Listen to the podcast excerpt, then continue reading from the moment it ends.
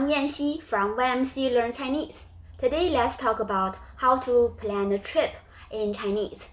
Firstly, let's uh, learn how to pronounce the Chinese atom 旅游 perfectly. Now, let's look at the first character 旅.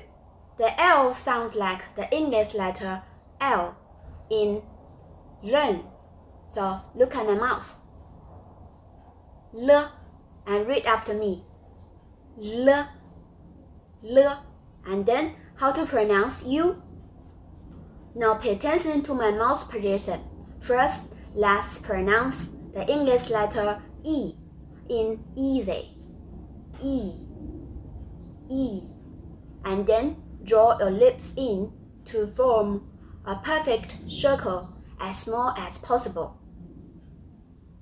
E.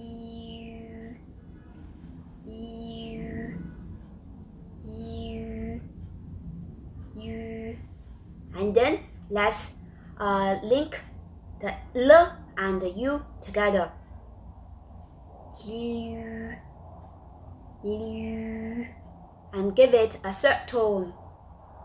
Liu, Liu, Liu. So, 旅游，旅游，旅游，你学会了吗 ？now let's look at today's keywords and expressions together. Number one, 大后天, three days from now. Number two, 旅行,旅游, travel, journey, tour, trip. Number three, 观光旅游, to go sightseeing. Number four，旅游攻略 equals to 旅行攻略 or 旅行计划。攻略 means strategy, plan. Number five, 地道 when this word used as a noun means tunnel. And if it used as an adjective it means authentic. 地道. And number six, 游览 to visit, to tour. Number seven, 商量 discuss, 商量 discuss. The 量 when you pronounce it kind of like uh, unstressed. So close to neutral tone. So 商量,商量. And number eight, 具体 specific. Number nine, 南京南京 the capital of Jiangsu province.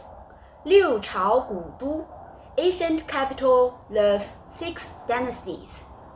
六朝古都 and number ten, 上有天堂 下有苏杭，it means up above there's heaven, down below there are Suzhou and Hangzhou, the two cities. Number eleven，小吃，local snacks or local delicacies. For example, duck blood in bean starch, vermicelli soup. 生煎、生煎包，pan fried, bun stuffed with pork，南京烤鸭，roast 南京 duck，松鼠鳜鱼，squirrel shaped mandarin fish，东坡肉，东坡 cubed pork。Okay, then let's listen out this dialogue. And try to get meaning from the context. See you later. 贝尔是文涛在英国留学时的好朋友。文涛在中国上海的一家公司工作，贝尔则在英国伦敦的一家公司工作。这两家公司经常有项目合作。这次贝尔将被派遣到上海出差一个月。贝尔，大后天你几点能到上海？公司派我开车去机场接你。你来接我，那真是太好了。我大约中国时间下午四点三十五分能到。我听说这次派你来，我也特别开心。等你来了，我们好好聚一聚，我再带你去上海周边观光旅游，吃地道美味的中国菜。看样子你已经准备好了一套完美的旅游攻略。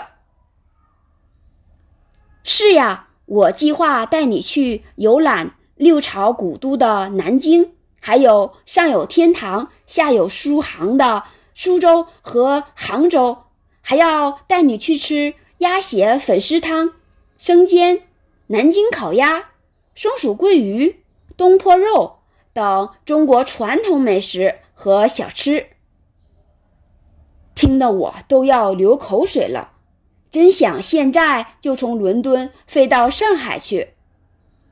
别激动啊，等你到了，我们再好好商量下具体的旅游出行计划。好的，那我们大后天见。